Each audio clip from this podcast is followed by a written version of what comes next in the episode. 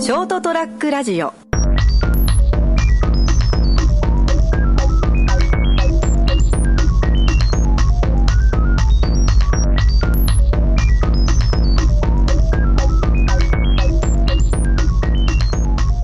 はい、皆さんこんにちは。あ浅川です。ということでございまして、あ、これ朝ちゃん先生のドーンと言ってみよう。いや、ドーンとやってみようだったっけ？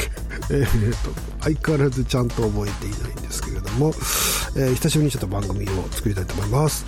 えーというのもですね、去年あたりからいろいろこう遊んでいた中で、えー人工知能の、えー機能がどんどんこう急激にこうアップしてきましてですね去年はあの、えーミッドジャーニーというですね、えーまあ、言葉テキストを打ち込むことでいろんなイラストだったりとか写真っぽい画像を、生成してくれる、そういった仕組みですねがローンチされまして、いろいろやっておすっげえなーっていうのもあってですね。でだいぶ遊びましたあれでもね。でそれから去年の、まあ、11月の末ぐらいでしたか、えーチャット GPT というですね、えーこれはあの、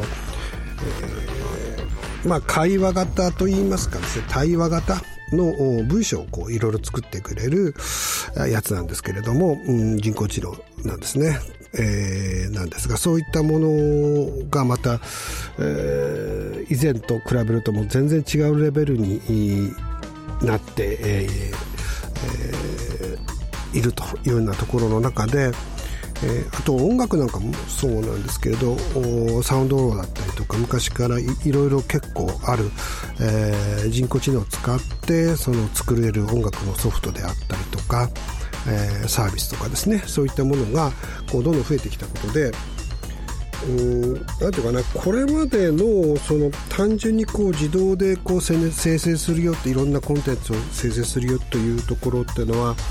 まあ人間がこう指示をしてこんなの作ってねとかっていうところでそのまあうーんある部分我々がこう予想する範囲内のものみたいなものが出来上がってくるようになってたしえこと言葉のやり取りもそうなんですけどそういうレベルだったものがちょっと一個抜けたというかですね一歩先に進んだという感じの、えーものが出来上がるような、えー時代になってきました。でそうですねこういうテクノロジー系にあまり興味のない方にとってみてもあとってみてはその、うん、だから何っていう状況なのかもしれないと思うんですけれど、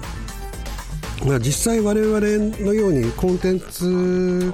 デベロッパーというかいろんなものを作ってる人間からするとやっぱりこの人工知能の今の状況っていうのはですね、えー即これからの仕事にも影響を与えるだろうなと、えー仕事があ楽になる部分。それに仕事がなくなっていく部分、えーそういういろんな影響を与えることになっていく。というふうに思います。えーまあ、例えばね、今、えー実はあの DX と言われているデジタルトランスメーションというですね、えーまあ、いわゆる効率化のための、それをサポートするある、えー会社が立ち上がりまして、それのお手伝いをしているんですけど、でそこのホームページのですね、グラフィックと、えーテキストをあ8割から9割型人工知能に今作らせようとしてやってます。えー実際そんな形でどんどん進んでおりまして、あのーこっちからこう指示をすると、人工知能の方、チャット GPT みたいなやつでですね、えーそれこそ内容ガンガン書いてくれまして、それがまたね、使えるんですよね。えそのまんま、ほぼもう修正なしにウェブサイトの情報として使えるような状況にあると。で、それまではもうこの一つの文節、文章を書くのに何時間もかかっていたっていうものが、まあ、それこそあっという間にできてしまうということですね。で、えーグラフィックに関しても、これまでは、あそういったあイラストのお描けるデザイナーに依頼をして描いていただいて、それがまあ出来上がるまで数日かかってとかっていうのが普通だったのが、まあその場であっという間にね、ほぼなんか、あ、大体こうイイメージするものはできてしまうと。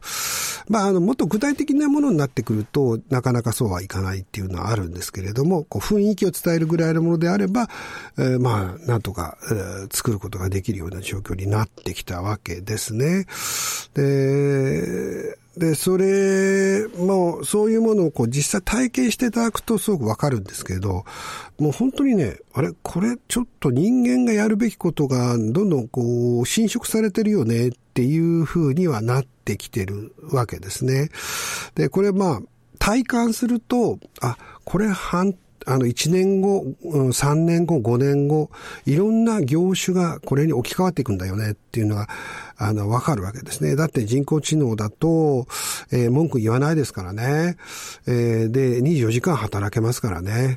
えー、で、固定給でずっといけますからね。あの、人工知能が賃上げとか要求しないですからね。えー、その経済的な部分での、えー、計画も立てやすいわけですよね。で、そういったところもあるので、あの、本当に多くの仕事がそれに置き換わっていく可能性がある。特にクリエイティブ関係の方が逆にですね、危ないっていう感じがするんですね。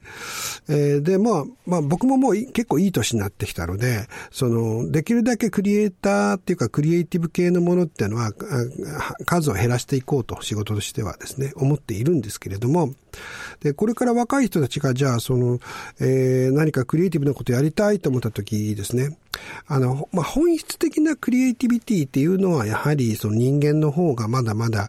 えー、持っています。えー、持っているんですが、あそこに行き着くまでの、例えばそうですね、ヒントとなるようなものを逆に AI からいただけるとか、そういう状況でもあるんですね。その、まあ、例えば絵なんか、そうなんですけど、まあ、お題目をこう、渡して書いてくると、あ、そっちかとかっていうようなものができたり、できたりするわけですよね。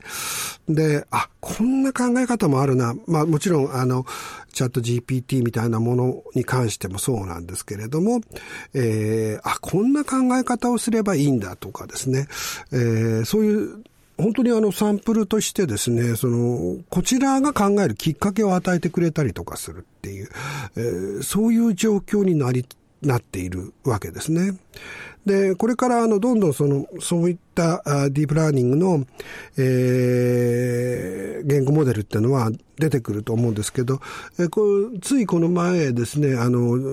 マイクロソフトがですね、あの、ビングズ、ビングチャットというかですね、ビング検索です、サーチですか、っていうところに、えー、このチャット GPT のバージョンの4っていうのをぶち込んできました。で、もともと、えっ、ー、と、オープン AI というところが作ったチャット GPT、えー、なんですけど、これはもともとあの、マイクロソフトも、えっ、と、金出してて、まあ、共同研究とまでいかなくても、そのに近い状況で進んでいて、チャット GPT は3.5ベースで公開されてるんですけれど、えー、Bing のサーチの方は、実は4をベースにしてるということで、こういった形の中で、あなんていうかな、こう、徐々にこう、人工知能そのものに個性が出てきたりとかしてきてるんですね。この答え方とかそういったものがですね。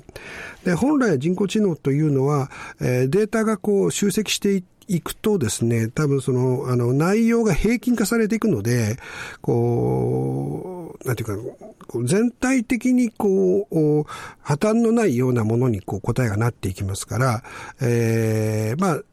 集合値みたいなあ感じですかね。その平均値みたいなものが答えとして出やすくなるはずだと思うんですね。で、あとはそれをどういうふうにフィルタリングしていくのかとかっていう、そこの味付けみたいなのがあって、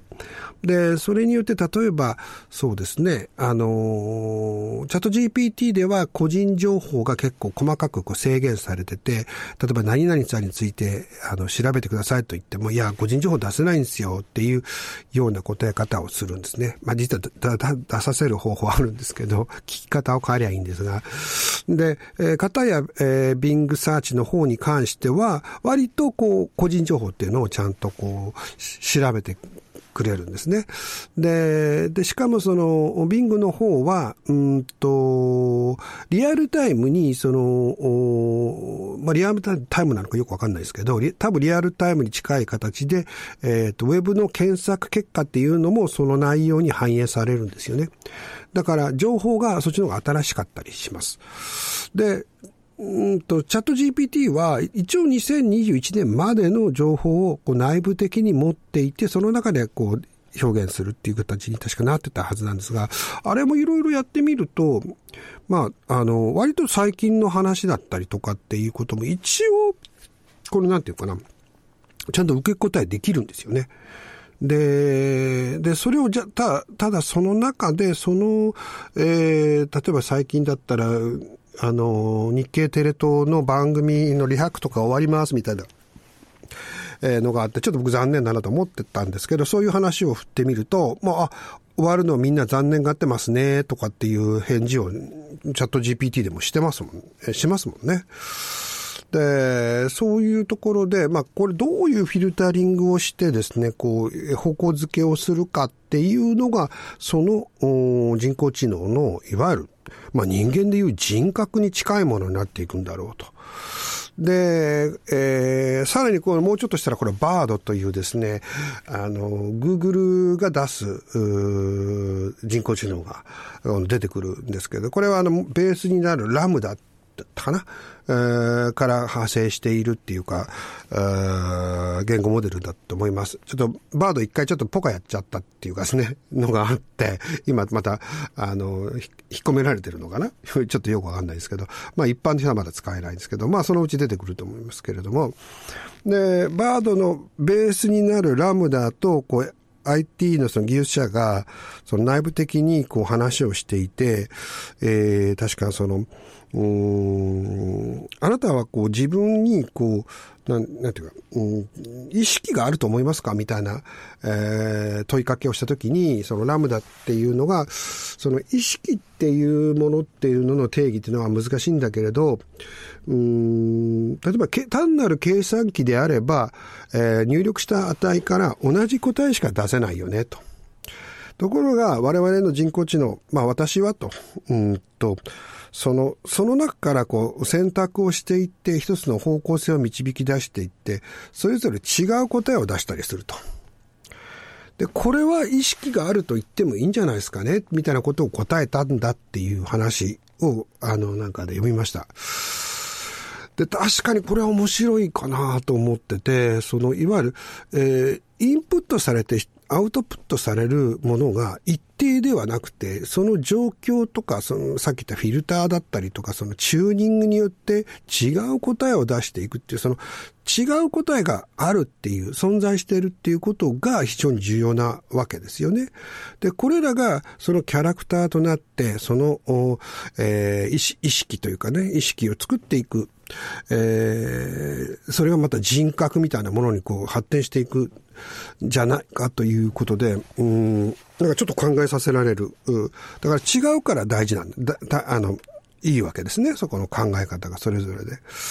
いや、そういうこともありまして、将来は多分、今いくつかそうやって人工知能で、えー、と受け答えできるものが出てますけれども、その、どうチューニングしていくのか。で、どうキャラクター付けをするのか。または、ユーザー側が、その、うんと、自分の都合のいいように、もしかしたらパラメータをいじって、その処理の仕方を変えることによって、えー、都合のいいというか、まあ、うん、あ、る一定の、こう、方向性で、その答えを導き出せるような仕組みにしていくっていうことに多分なるんだと思うんですよ。で、マイ人工知能みたいなものができたりとかしていって、で、普段はそれが自分の代わりにいろいろ答えるとかね、そういう風になるんだろうし、えっ、ー、と、いや、ここの分野をガチでもっと勉強してみたいな話になるのか、まあ、えー、もっと全体を本当にそのデータベースの中で、えっ、と、全、全知全能の AI みたいなのがベースにあって、で、そこをこう、フィルタリングしたり、いろいろこの方向性をつけて貸し出すみたいなサービス。えー、で、えっ、ー、と、その、元のベースはものすごいもう、すべてのことに対して、こう、えー、知識が蓄積されてるんだけど、それわざと16歳ぐらいの知能レベルだよみたいな感じにして、その API っていう言い方とか、そういうのってするんですけど、ベースになるものからこう書き出された、えー、その一つの別の人工知能のこう、えー、なん、なん、なんて言ったらいいのかな、その、うんと、現れ方みたいなね、をこう調整したものが使われるようになるというのは、こう多分十分そあの想像できるなぁなんていうふうに思いました。いや、本当ね、いろんなものが変わると思いますよ。で、こういうものってのは急激に変わるんですけれど、だから知らないうちに変わったりもしますので、まあぜひ皆さんもその人工知能、今からどうなるのか、えー、いろんな、あのー、YouTube とかでも番組ありますので、えー、見ていただければなと思います。はい、ということで今日は久しぶりに、えーえー、朝ドンですね。朝ちゃん朝ちゃん先生の「どんと言ってみよう」でございました。どうもありがとうございます。